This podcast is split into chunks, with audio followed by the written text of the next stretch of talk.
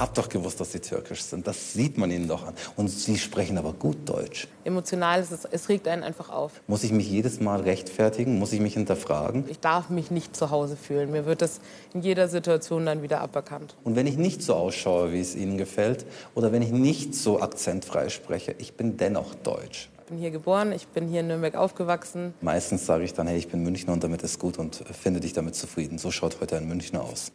Wo kommst du denn her? Also eigentlich. Ich werde diese Frage überhaupt nie gefragt. Anderen hängt sie mittlerweile komplett zum Hals raus. Und warum ist das so? Warum werden manche das ständig gefragt und andere nie? Wie geht's denn euch mit dieser Frage? Das will ich jetzt als allererstes rausfinden und habe dazu eine kleine Umfrage gestartet und zwar zusammen mit der Kollegin Eileen vom Insta-Format Working Germany. Vor allem würde mich interessieren, was ihr mit dieser Frage verbindet.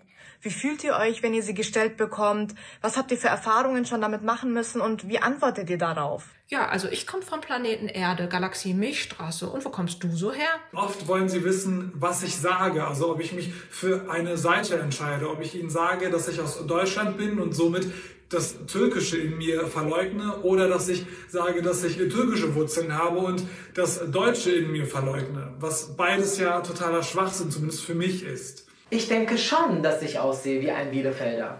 Und wenn ihr mal in Bielefeld wart, dann werdet ihr sehen, dass Bielefelder durchaus so aussehen können wie ich. Mein negatives Highlight ist auf jeden Fall eine Begegnung mit einer älteren Dame, einer älteren weißen Dame, das muss an der Stelle mal so gesagt sein, die diese Frage immer wieder umformuliert hat, bis sie mich schließlich gefragt hat, welcher Rasse entspringst du eigentlich? Also bitte, was soll ich darauf noch antworten? Ich bin natürlich einfach gegangen. Für viele ist das eine Art Diskriminierung, äh, wenn man nach der Herkunft fragt. Und es ist auch häufig als Diskriminierung gemeint. Diese Frage kriegen also vor allem immer Leute gestellt, die nicht Meier oder Huber mit Nachnamen heißen und vielleicht auch optisch nicht wie der stereotype Deutsche oder die Deutsche ausgucken.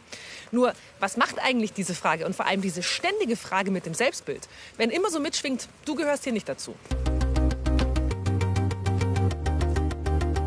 Es ist Dienstag, es schneit wie verrückt und auf der Suche nach Antworten bin ich heute als erstes unterwegs nach Nürnberg.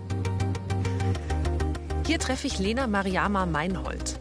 Ihre leibliche Mutter kommt aus Eritrea, ihr Vater aus den USA.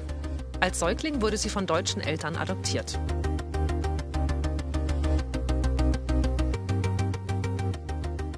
Warum treffen wir uns genau hier in Mögeldorf? Ich habe hier meine Kindheit verbracht. Also wir sind hier in dem Bereich, hier war die Kirche, in der ich als Kind immer im Krippenspiel dabei war und hier ist mein Kindergarten im Hintergrund. Genau, also viele Kindheitserinnerungen liegen auch in Mögeldorf. Fühlst du dich eigentlich sehr fränkisch, wo wir hier schon in dieser fränkischen Bilderbuchkulisse stehen? Ja, also sehr fränkisch. Ich würde sagen, ich fühle mich fränkisch, weil ich natürlich fränkische Küche auch mag. Ich bin hier in Nürnberg geboren und aufgewachsen. Nürnberger Bratwürste sind natürlich das Beste, was es gibt. Zumindest unter Bratwürsten. Mein Papa, der Franke ist, ähm, fragt ganz unermüdlich Leute, die nicht weiß sind, wo sie herkommen. Und wenn ich dann sage, mach das nicht, Papa, dann sagt er, aber ich bin doch nur neugierig, ich bin doch, bin doch nur interessiert, ich will doch nur mit dir ins Gespräch kommen. Ja, also ich muss sagen, dass die Frage an sich ja auch wirklich nicht schlimm ist. Also ich glaube, für einen weißen Menschen, der diese Frage gestellt bekommt, der empfindet es auch gar nicht als ein Problem. Mhm. Ähm, wenn du diese Frage aber ständig gestellt, also gestellt bekommst, dann ähm, wird es halt schwierig. Ne? Also weil einfach ich jetzt auch mit meiner Geschichte, ich bin adoptiert worden, habe äh, weiße Eltern und bin hier, wie gesagt, in Nürnberg, Deutschland aufgewachsen und habe natürlich keinen Bezug. Also meine Wurzeln liegen in Eritrea und Amerika, mhm. habe aber natürlich keinen Bezug zu meinen leiblichen Eltern. Ich wurde direkt nach der Geburt adoptiert, bin auch in Nürnberg eben zur Welt gekommen und ähm, ja, wenn man ständig dann mit solchen Fragen konfrontiert wird, dann sind die sehr, sehr persönlich, ne, weil da so viel Geschichte dranhängen kann. Da Trauma kann Flucht, auch. Traumata, ähm, mhm. alles Mögliche dahinter steckt. Mhm. Ja. Ich weiß, dass wir hier auch noch was angucken wollen, ne? wo du, glaube ich, mir noch ein bisschen was erzählen magst. Genau. Ich sehe so eine Spitze hier so leicht. ja, das ist die Mögeldorfer Kirche, in der ich natürlich auch in der Kindheit an Weihnachten immer war. Mhm. So, das ist. Komm, wir wagen es, oder? Du bist, doch, du bist doch Mitglied. Was hast du für Erinnerungen hier an die Kirche? In der Kindergartenzeit haben wir hier das Krippenspiel machen dürfen. Ähm, und ja, Krippenspiel kann man sich vorstellen, gibt es verschiedene Rollen und wir wurden dann eben so in die Rollen eingeteilt und jedes Mädchen wollte natürlich ein Engel sein, weil die Engel sind halt die mit den schönen Kleidern und das fanden wir alle so toll. Und ähm, ich wollte natürlich auch ein Engel sein und dann wurde mir gesagt, ähm, dass ich eben kein Engel sein darf. Und dann habe ich gefragt, warum. Und ähm, dann hieß es ja, Engel sehen nicht so aus wie du. Weil Engel sind verbürgt mit blonden Locken, oder? Wahrscheinlich. Also sie hat es nicht weiter ausgeführt. Ich habe es natürlich nicht verstanden. Ich war drei, vier Jahre alt ähm, und hab dann war dann einfach nur total traurig und verletzt und konnte nicht verstehen, äh, warum ich das jetzt nicht darf und die anderen schon. Und ich war dann ein Hirte. Das ist aber auch eine schöne ist auch Rolle. eine schöne, ja, genau, ja.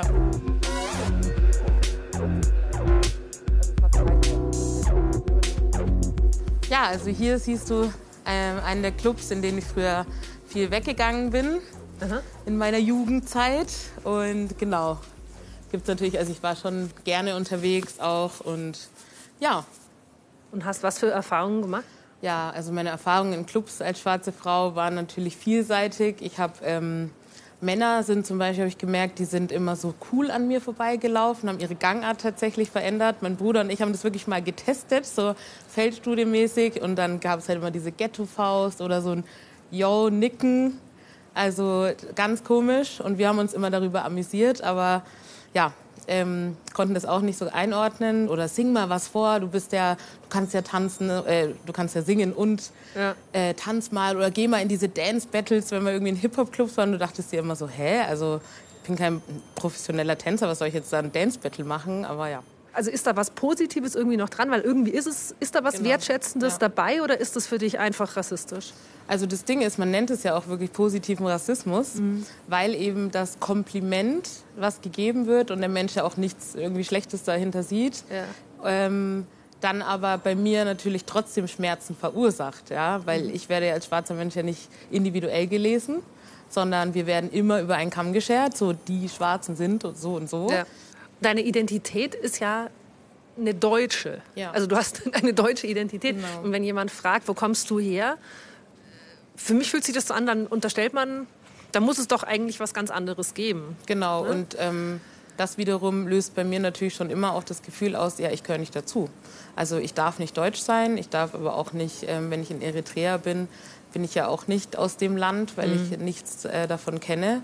Ähm, also ich war auch noch nie dort, aber das ist natürlich auch so ein Punkt. Wenn ich in den Staaten bin, ich weiß nicht mal, wo aus Amerika mein leiblicher Vater kommt. Ähm, das heißt, ich bin in jedem dieser Länder nicht, äh, nicht zu Hause und darf es auch nicht sein, weil mir dann immer etwas abgesprochen wird. Und das heißt, man hat so eine, ja, man ist heimatlos quasi. Also, und ähm, das, das macht einen traurig. Nach dem gewaltsamen Tod des schwarzen Amerikaners George Floyd bei einem Polizeieinsatz in den USA fand auch hier in Nürnberg eine Protestveranstaltung statt im Sommer 2020. Und Lena war mit dabei.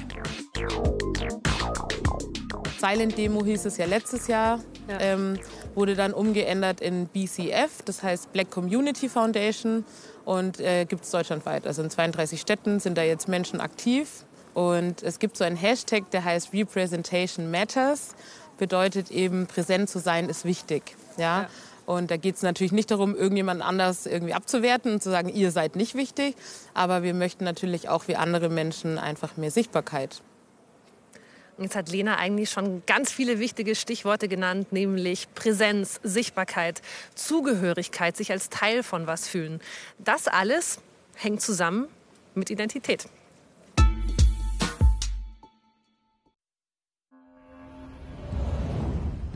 Identität. Die Antwort auf die Frage, wer ich bin. Also das, was eine Person ausmacht. Ihr Name, ihre besonderen Eigenschaften. Ist die Person deutsch, schwul, arbeitslos, BMW-Fahrerin, Feinschmeckerin, Rassistin? Das alles kann Teil ihrer Identität sein. Was Identität ausmacht, fragen sich Wissenschaftler aber schon lange. Einig sind sie sich nur, dass Identität nichts Fixes ist. Menschen verändern sich ständig. Ihre Identität wird durch Erziehung bestimmt und entwickelt sich durch Erfahrung weiter. Menschen können sich auch bewusst verändern. Identität ist wichtig im Umgang mit anderen, um anerkannt zu werden, um Vertrauen aufzubauen und um dazuzugehören. Menschen definieren sich als Teil von bestimmten Gemeinschaften. So konstruieren sie Gruppenidentitäten, zum Beispiel als Fans einer Fußballmannschaft oder als Gläubige einer Religion. Warum? Das ist leicht zu verstehen. Ein Mensch allein ist schwach und verletzlich. In einer Gruppe dagegen hat er bessere Überlebenschancen. In Gruppen entsteht ein starkes Gefühl der Zusammengehörigkeit, das sogenannte Wir-Gefühl, das dem Einzelnen Halt gibt. Der Vorteil dabei, Gemeinsamkeiten und gleiche Werte vermitteln Geborgenheit und machen stark. Der Nachteil, so grenzen Gruppen ihre Mitglieder von Nichtmitgliedern ab. Oft kommt dazu ein Überlegenheitsgefühl. Wir sind wertvoller als die anderen. So verwandelt sich Identität. Sie wird zu einem Kampfbegriff, der Diskriminierung und Menschenfeindlichkeit rechtfertigt. Wie wenig Sinn diese Frage heutzutage hat. Von wo kommst du denn eigentlich, ja? Das beweist mein nächster Gesprächspartner, zu dem ich jetzt unterwegs bin. Hey. Servus. Hey, servus. Schönen guten Morgen. Es ist Erkan Inan. Der Münchner ist Sohn türkischer Gastarbeiter.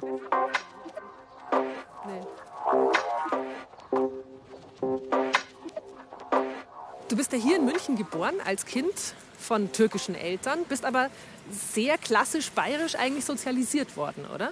Naja, ich bin tatsächlich hier geboren. Ja. Und äh, 75er Baujahr. Aha. Damals war ein Mutterschutz gerade mal zwei Monate. Mhm. Das hieß für Leute, die im Akkord arbeiten, die hier in der Fabrik sind, dass man eigentlich gar keine Zeit hat, ein Kind großzuziehen. Deswegen sind sie eigentlich auch nicht hergekommen. Also haben sie händeringend nach einer Möglichkeit gesucht, mich erstmal irgendwo abzugeben in der Zeit, wo sie arbeiten. Das haben sie in München nicht gefunden. Die Großeltern waren in der Türkei, da wollten sie mich auch nicht abgeben, was viele andere Eltern machen mussten und getan haben. Also bin ich hier zu einer deutschen Ziomi gekommen und da war ich dann tatsächlich von meinem zweiten Lebensmonat bis äh, zu meinem siebten Lebensjahr fast durchgehend immer bei denen.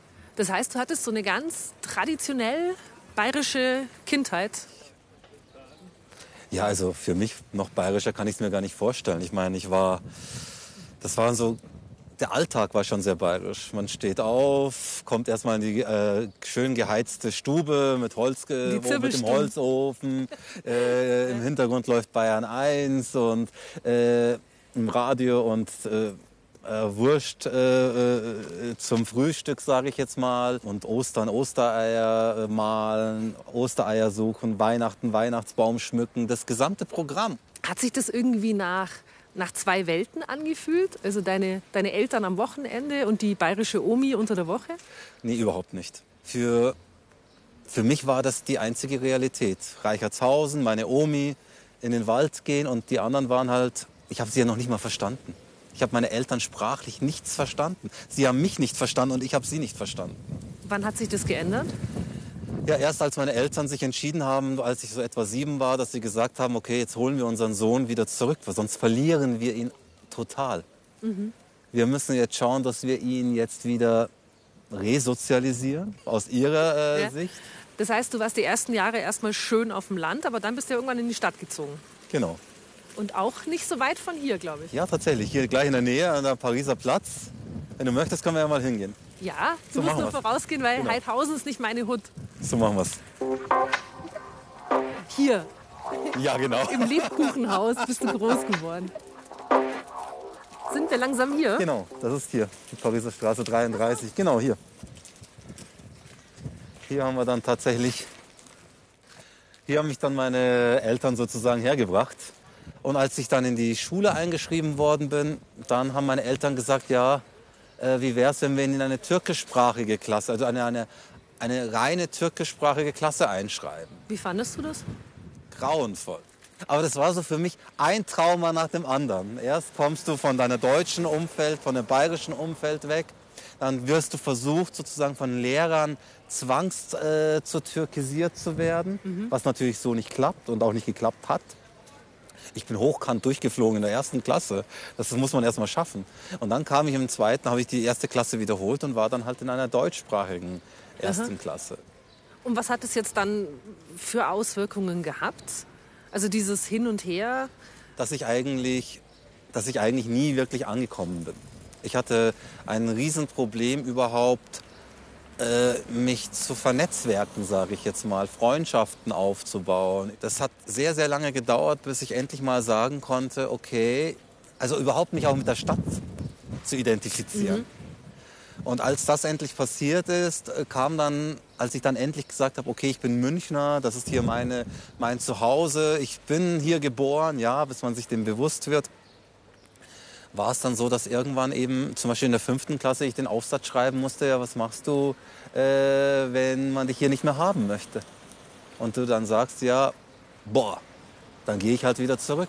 Also auf einmal war die Mehrheitsgesellschaft ja. die, die auf einmal das, was ich mir jetzt immer als ich mich selbst vorgestellt habe, der Deutsche, in Frage gestellt worden bin, ja. Hm. Was ist denn jetzt mit deiner Identität? Also, wenn es so ein Hin und Her bei dir war, wie würdest du es heute sagen? Oh, ich sage jetzt einfach, du bist mehr, du bist nicht weniger. Aber bis du dir das aneignest und sagst, nein, ich bin nicht weniger, ich mhm. bin sogar mehr. Ich bin Mensch mit kulturellen Zusatzqualifikationen. Ich bin Deutscher, der äh, auch Türke ist. Ich mhm. bin äh, Türke, türkischer Deutscher und deutscher Türke. Dass du dir eingestehst, dass du ein Hybride bist. Wenn mich jemand fragt, wo kommst du denn eigentlich her, dann sage ich, keine Ahnung, bin geboren in Augsburg, jetzt wohne ich in München. Oder wenn mich jemand außerhalb von Deutschland fragt, dann sage ich, ja, ich komme halt aus Deutschland.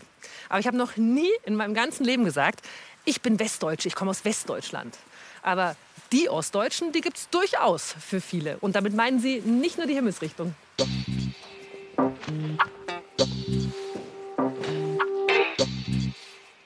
Hallo, ich bin Clara Ehrenwert, ich bin Autorin und Game Designerin und ich wohne hier in Leipzig. Ursprünglich komme ich aus Thüringen, dann bin ich in den Westen gegangen zum Studieren nach Niedersachsen und dann wieder hier zurück in den Osten gezogen. Und dabei ist mir aufgefallen, dass es schon noch eine größere Rolle für mich spielt, dass ich aus Ostdeutschland komme, als ich früher mal dachte. Und ich bin jetzt mit Clara verabredet. Sie ist in Leipzig, ich hier, aber wir können digital miteinander sprechen. Hallo Clara. Hallo. Wenn ich dich frage, woher kommst du, was sagst du denn? Außerhalb von Leipzig sage ich, ich komme aus Leipzig. In Leipzig sage ich, ich komme aus Erfurt. Und im Ausland sage ich meistens auch, dass ich aus Leipzig komme. Und wenn das dann niemand kennt, dann sage ich aus der Nähe von Berlin. Gibt es jetzt für dich eine ostdeutsche Identität oder nicht? Also ich würde sagen, eine ostdeutsche Identität gibt es genauso wenig wie eine westdeutsche Identität. Aber trotzdem gibt es sicher sowas wie einen, einen geteilten Erinnerungsraum oder einen Erinnerungsschatz, eine ähnliche Sozialisation vielleicht an manchen Stellen ähm, und bestimmte Dinge, die Ostdeutsche eben bis heute von Westdeutschen unterscheiden. Was ist das denn für ein gemeinsamer Erfahrungsschatz der Ostdeutschen? Naja, zum einen ist es natürlich bei den älteren Leuten die Erinnerung an die Zeit vor 89, also wie war das in dieser Diktatur zu leben. Und dann ist es natürlich ganz zentral alles, was mit 89 und den Jahren danach in Verbindung steht. Also das gesamte Geschehen um die friedliche Revolution, der Kampf für die Bürgerrechte, der Fall der Mauer ähm, und letztendlich dann die Wiedervereinigung, die ja nicht für alle nur positiv war. Ne? Und ich glaube, das ist so eine Erfahrung von Umbruch, die ich jetzt, die damals ein Kind war, gar nicht so nachvollziehen kann, ähm, mhm. die aber auch Westdeutsche, glaube ich, schwer nachvollziehen können. Ne? Es gibt ja eigentlich eine regelrechte Ossi-Karikatur, das hast du auch selber so schon mal formuliert ich weiß gar nicht, was da alles genau dazu gehört, können wir ja mal zusammen entwerfen. Ähm, ich fange an und sage, ähm, die jammern immer. Ja, und äh, Trabis spielen eine große Rolle. Die sechseln alle. sind alle Nazis. Stimmt, Nazis darf man auch nicht vergessen. Und äh, viel Freikörperkultur und äh, Bananen sind recht unbekannt. Okay, jetzt haben wir, glaube ich, das komplette äh, abwertende Bild von, von äh, einem Ostdeutschen. Trifft dich das, wenn du auf so eine ähm, auf so eine Karikatur von Ostdeutschen triffst? Schon. Also ich würde behaupten, diese Karikatur ist sehr fern von meinem Erscheinungsbild oder ähm, meiner politischen Ausrichtung. Freikörperkultur ist gar nicht so weit von mir entfernt, aber ähm, Nazis schon. Ähm, und also irgendwie habe ich nie Lust darauf, mich in so eine Schublade stecken zu lassen, sondern ähm, das wollen ja alle. Alle wollen gerne als die behandelt werden, die sie sind und nicht ähm, äh, von außen in irgendwas reingeschoben werden, wo sie sich vielleicht nicht zugehörig fühlen oder mhm. mit irgendwelchen Klischees konfrontiert werden, die nichts mit ihnen zu tun haben, sondern so angeschaut werden, wie sie halt selber sind. Warum hält sich so eine, so eine Karikatur vom Ostdeutschen? Ja, schwer zu sagen. Also es wäre natürlich zu wünschen, dass wenn man eins, zwei, drei, vier oder fünf Ostdeutsche kennengelernt hat, dann denkt, ach nee, äh, Moment, die sind ja gar nicht alle ähm, Nazis und haben keine Bananen, sondern ähm, die sind ja genauso vielfältig wie wir Westdeutschen. Ja. Ähm, wobei es, glaube ich, auch oft so einen Effekt gibt, dass man dann so sagt, ja, du bist ja ganz anders. Ne? Also, ähm, und das Klischee dann aber so trotzdem noch beibehält, obwohl man eigentlich ausschließlich Abweichungen davon kennengelernt hat. Mhm. Ich denke, ja, also es geht einfach in jeder Hinsicht um Repräsentanz und Begegnung. Wenn es mehr ostdeutsche Perspektiven gäbe in Medien und Kultur, wenn es mehr Repräsentation gäbe an Machtpositionen, aber auch äh, an kleineren Stellen im normalen Umfeld, wenn es einfach mehr Kommunikation, mehr Gespräch, mehr äh, Mischung geben würde.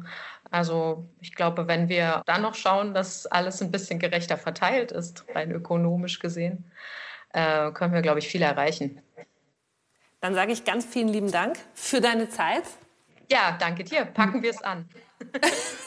okay, wir haben unseren, ich glaube, wir haben unseren Teil getan. Wer man also ist, welche Identität man hat, was einen ausmacht, zu welcher Gruppe gehört man dazu und wo gehört man nicht dazu, das bestimmen oft andere. Dazu jetzt ein paar Zahlen und Fakten.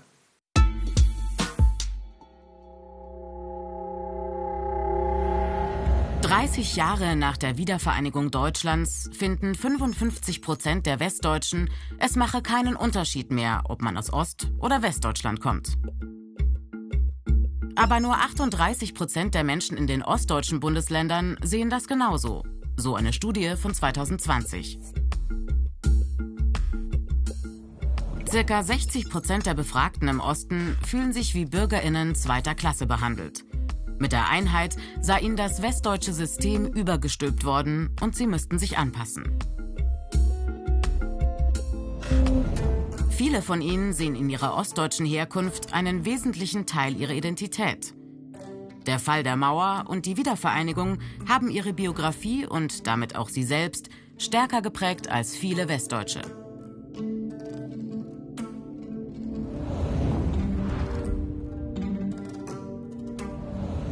In Deutschland leben circa 21 Millionen Menschen, die in die Kategorie Migrationshintergrund gesteckt werden.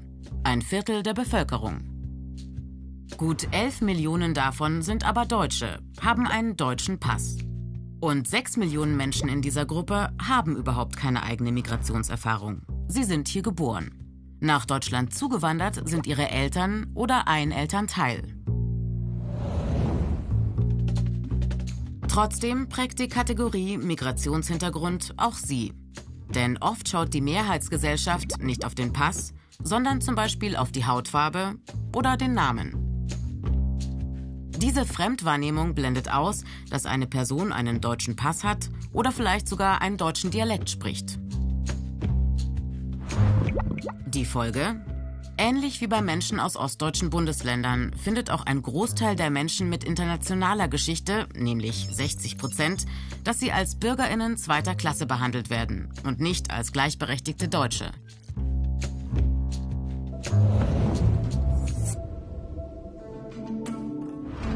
Erkenntnis der Psychologie und Soziologie ist, Identität entsteht einerseits dadurch, wie man sich selbst sieht, aber auch durch Fremdwahrnehmung.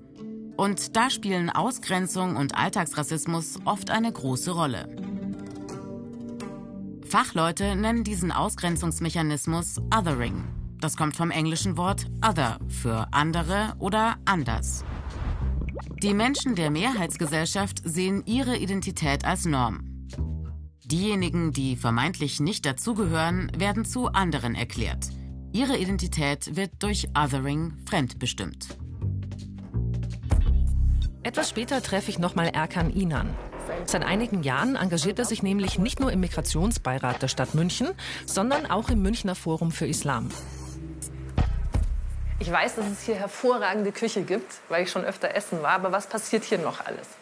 Ja gut, wir haben ja hier über uns das, den Gebetsraum, wo wöchentlich sozusagen das Freitagsgebet stattfindet, vergleichbar mit der Sonntagsmesse. Und ansonsten haben wir hier viele, viele Veranstaltungen. Wir haben hier auch ein dreiwöchiges Festival, das heißt Ausarten. Und das findet natürlich auch hier statt. Also ein Kunst- und Kulturfestival von Muslimen und Nicht-Muslimen für die ganze Stadtgesellschaft. Wie wichtig ist es euch eigentlich, dass ihr hier so mitten im Zentrum seid? Also dass das Forum hier direkt in der Münchner Altstadt ist, sowohl für euch wie auch als so Signalwirkung. Also wir sind direkt in der Mitte. Ich würde jetzt sagen, ja Mai, das ist das beste Wort in Bayern, kann man für alles hernehmen. Äh, ja, ja Mai. ähm, ich sage jetzt mal, für mich, der sich selbstverständlich als Münchner versteht, ist es einfach ein Teil meiner Identität. Und wenn ich mich jetzt verstecken würde in irgendeinem Industriegebiet, dann würde ich ja sozusagen einen wichtigen Teil auch, was meine Identität ausmacht, verstecken.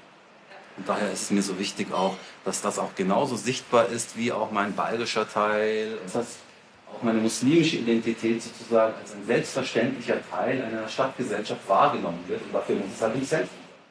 Und versteht modernes München Ja, ist ganz auch klar. muslimisches München. Genau. Wollen wir mal im Gebetsraum gucken? Warte. Sehr gerne. Ich muss die Maske, dass wir uns nicht ins Gehege kommen.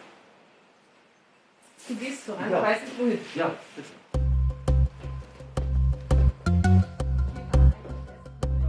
Hier geht es dann zum Richtung zum Gebetsraum. Hier zieht man seine Schuhe aus. Siehst du, ich habe nicht die richtigen Schuhe an zum Stehen. Genau. Und hier geht es zum Gebetsraum. Ich habe schon viele ähm, Deutsch, Türken, Türkeistämmig, ich weiß gar nicht, was das richtige Wort eigentlich ist, interviewt. Und bei vielen kam schon ganz klar raus, ich identifiziere mich eigentlich nicht so mit Deutschland. Also ich bin vielleicht sogar hier geboren oder lebe halt schon ewig hier, aber ich fühle mich hier irgendwie nicht so zugehörig. Kannst du dir vorstellen, warum? Warum? Mir war es so, dass ich eigentlich nicht türkisiert von meinen Eltern wurde, sondern ich wurde türkisiert von der Mehrheitsgesellschaft, indem man mich immer wieder in eine Ecke gedrängt hat und gesagt hat, du, wie ist denn das eigentlich bei euch in der Türkei? Was hat euer Präsident jetzt wieder gesagt? Oder wie ist da nochmal die Politik? Trägt eigentlich deine Mutter eigentlich ein Kopftuch? Das macht eins, dass man irgendwann als Jugendlicher, der sowieso sehr revolutionär ist und revoluzerhaft ist, dass man sagt, ja, das Wort sage ich jetzt nicht, aber äh, na, dann sagen wir es halt nicht. Ja. Dann sagen wir es halt nicht. Dann sagen wir halt die Türken. Dann bleiben wir das, was wir sind. Aus Trotz. Aus Trotz, ja. Sogenannte Mehrheitsgesellschaft in Deutschland sollte langsam mal akzeptieren, dass diese ständige Frage nach dem, wo kommst du denn eigentlich her, alles andere als sensibel ist. Ein Deutschland im 21. Jahrhundert, ein modernes Deutschland, das schaut halt mal anders aus als vor 50 oder 60 Jahren. Und wer hier lebt, der gehört und natürlich auf Augenhöhe mit dazu.